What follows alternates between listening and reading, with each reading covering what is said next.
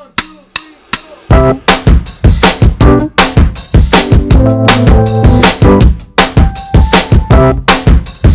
und herzlich willkommen zu einer neuen Frauen- und Business-Podcast-Folge. Mein Name ist Ramona Perfetti und heute haben wir wieder einen spannenden Gast für dich.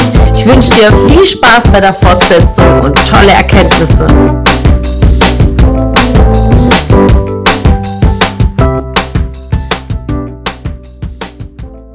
Wie war das für dich, diese Erkenntnis, dass du grundsätzlich so viel machen kannst, wie du willst? Ja, also die Blockade war natürlich da, aber es war auch die ganze Zeit klar, dass der, äh, wenn der Freizeitbeschleuniger läuft und wenn ich da meinen Platz gefunden habe und die Strukturen und ähm, dann auch eher sogar äh, in, die, äh, in diese Backoffice-Tätigkeit ein bisschen reingehe, ja, ähm, dass das andere Thema dann groß werden darf. Ja, und ich habe das auch lange vor mir hergeschoben, so, ja, nein, ich muss ja noch Freizeitbeschleuniger und ich muss ja noch und hier noch und da noch und dies noch und das noch. Und irgendwann habe ich aber erkannt, dass das andere Thema gar nicht warten darf, weil ähm, es, wir kommen ja gleich drauf, ne? jeden Tag passiert es, ja, jeden Tag passiert es und ähm, auch im VIP-Coaching war das natürlich ein Thema, dass ich meine Aufgaben, die ich im Freizeitbeschleuniger tue, dass wir uns da gern trauen dürfen, das abzugeben und ich dann Zeit habe für etwas anderes. Und ähm, der Christian war da auch sehr empfänglich für, weil wir besprechen da natürlich alles. Das Baby gehört uns ja beiden. Und ja, dann war es dann soweit, mhm. dass das andere dann endlich geboren werden durfte. Ja. Mhm. Und natürlich äh, tue ich mich immer noch oder habe mich sehr schwer damit getan, auch äh, in die Sichtbarkeit zu gehen und zu sagen, hey, okay, jetzt habe ich die ganze Zeit das gemacht und jetzt kommt aber was anderes. Äh, was ist mit der Glaubwürdigkeit? Und es hat mich selber sehr blockiert. Aber jeder, der sich auch eine Selbstständigkeit aufbaut, hat einen Hauptjob und baut das nebenbei auf, ja, oder ähm, Ne? Das ist ja nichts Ungewöhnliches. Oder auch wenn du im Job bist, dann hast du auch Zusatzfunktionen, bist äh, irgendwie Brandschutzbeauftragter oder Inventurleiter oder was weiß ich. Also ähm, diese Blockade ist zum Glück gelöst. Vielen Dank, Ramona. Und, ähm, sehr gerne, habe ich sehr gerne getan. Es war sehr, sehr unterlassene Hilfeleistung gewesen, wenn ich dich so gelassen hätte. Ja. Mit diesem Glaubenssatz. Und so wachsen ganz, ganz viele Menschen auf. Warum? Unser System ist ja so aufgebaut, ja. Schulsystem, Ausbildung, Arbeit und am liebsten noch 40, 50 Jahre im gleichen Job, ja. Mhm. Und 8 to 5 und danach hast du deine Freizeit, alles andere ist gebundene Zeit und äh, man soll ja auch zufrieden sein und einen sicheren Job haben. Das ist das Allerwichtigste. Ja? ja. Aber natürlich, dass kein Job sicher ist, haben wir, glaube ich, alle mittlerweile verstanden, hoffentlich. Und ich bin ja auch damit aufgewachsen. Ja? Mein Vater hat 40 Jahre bei, bei Tagler gearbeitet und das, einen sicheren Job zu haben und am liebsten auch nur einen Arbeitgeber, das ist normal.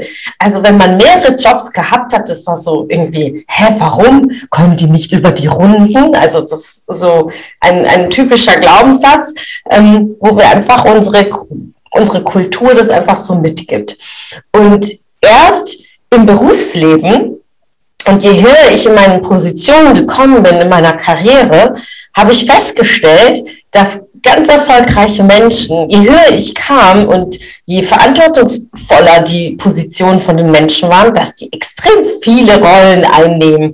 Die sind da Geschäftsführer, da sind sie beteiligt und Gesellschafter, da sind Vorstandsvorsitzender, äh, da sind sie irgendwie im Aufsichtsrat, äh, da sind sie im Golfverein, stellvertretende Führung, dann sind die noch in der Schule irgendwie stellvertretende Elternschaftsvertreter, keine Ahnung Ahnung.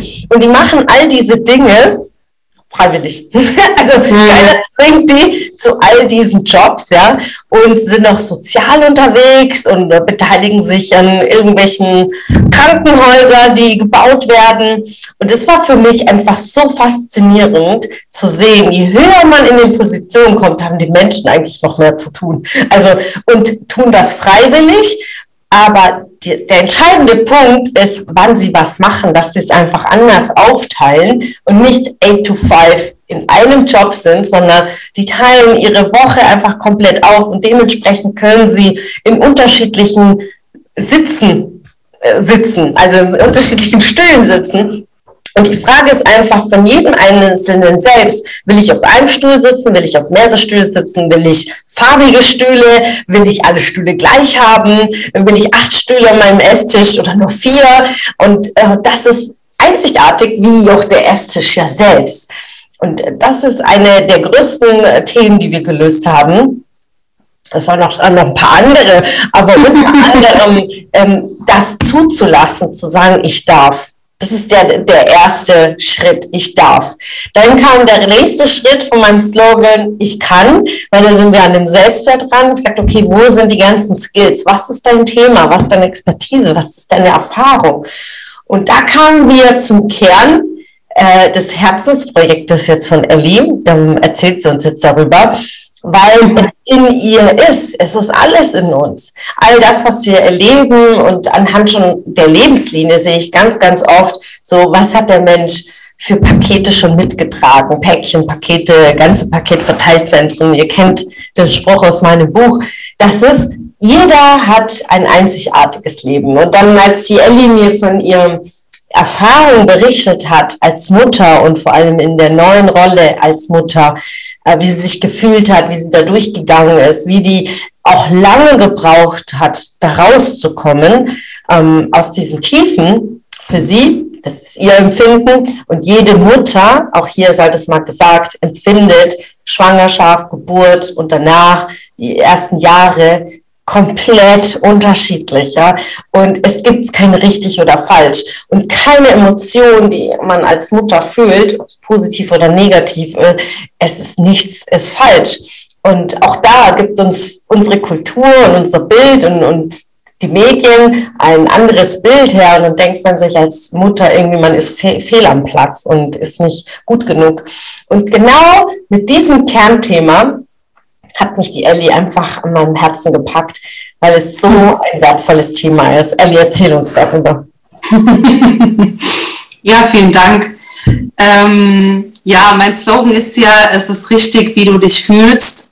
Und das trifft eigentlich ziemlich genau den Nagel auf den Kopf, denn es gibt kein normal, unnormal, richtig, falsch, gut, schlecht oder wie auch immer, sondern genauso wie es dir geht, ist es okay. Es ist legitim, es ist in Ordnung. Und jeder hat andere Gefühle nach der Geburt. Äh, keiner hatte eine bessere oder eine schlechtere oder schlimmere oder jeder hat sein Erlebnis für sich gehabt und jeder darf seine Entscheidung auch so treffen, wie er das möchte, egal ob es eine natürliche Geburt ist, ob es ein Kaiserschnitt ist, ob es eine Hausgeburt ist oder ein Geburtshaus oder was, whatever. Jeder darf sich damit wohlfühlen, was er entscheidet und hat das Recht, nicht verurteilt zu werden von irgendjemand anderem, ja.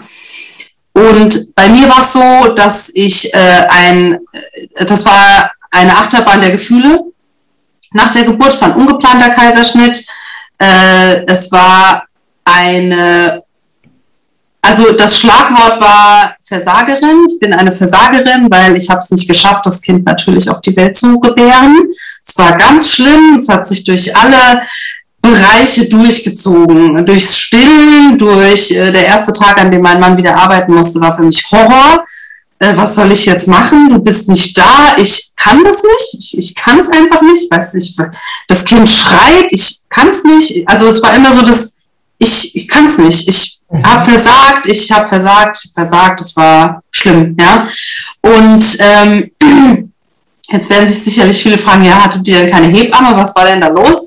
Natürlich hatte ich eine Hebamme. Ich hatte eine ganz tolle Hebamme, die viel Erfahrung hatte, aber sie hatte die Zeit nicht für mich, die ich gebraucht hätte. Ja?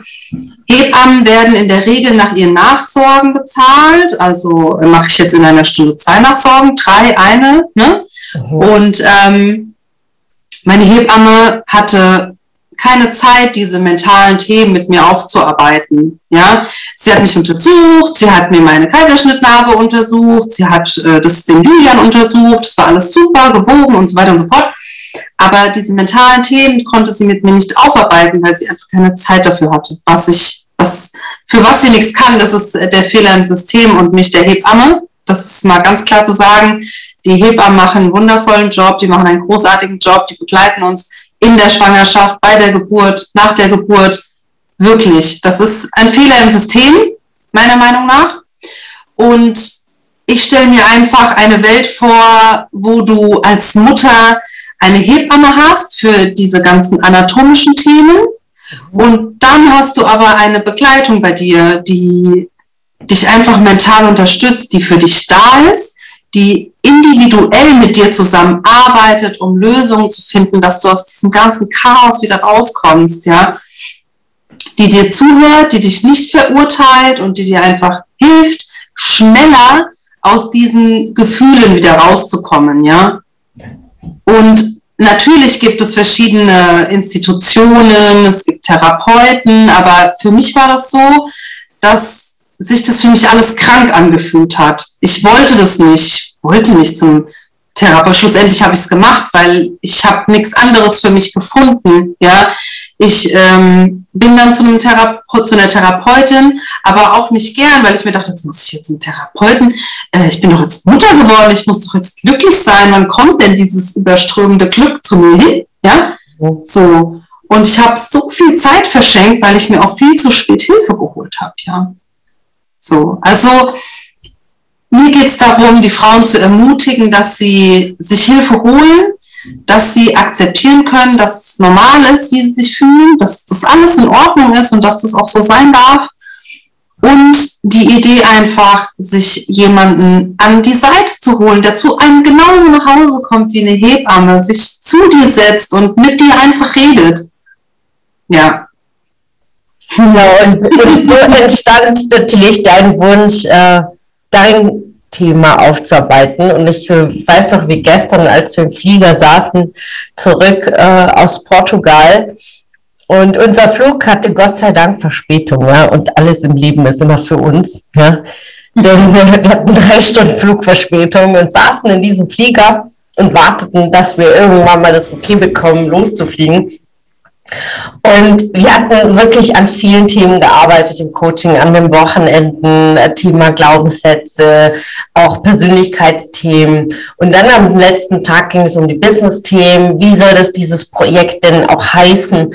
Und irgendwann mal so ein paar Wörter aufgeschrieben und dann fließt es. Ja, das sind auch bei den Mindmaps ist es so.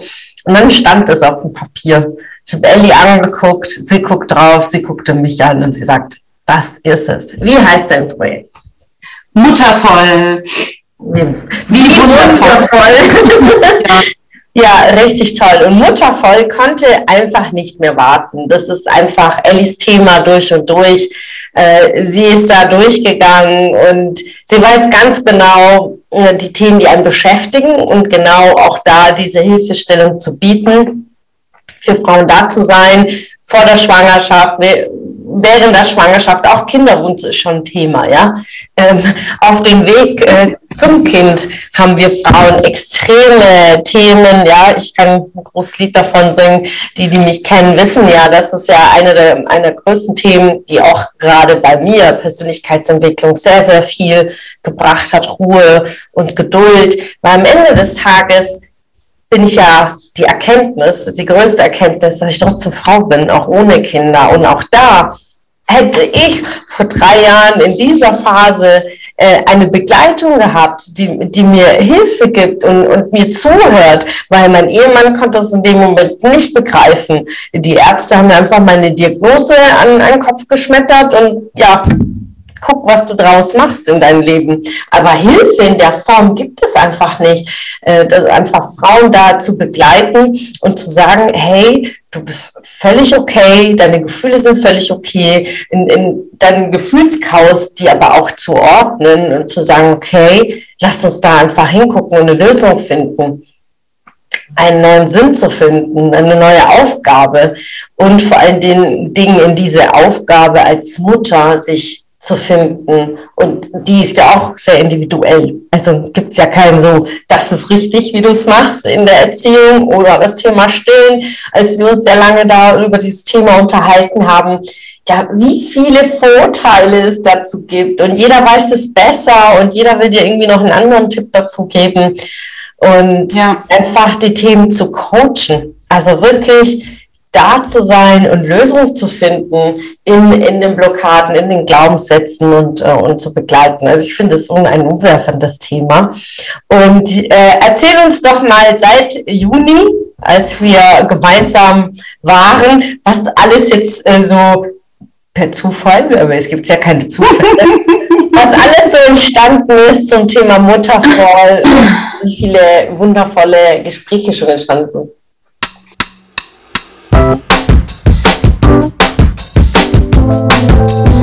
Es hat mich gefreut, dass du heute wieder dabei warst. Was war deine Erkenntnis aus dieser Folge? Wenn du noch mehr Power-Impulse, Power-Tipps und Power-Content möchtest, dann folge mir gerne auf Instagram und Facebook.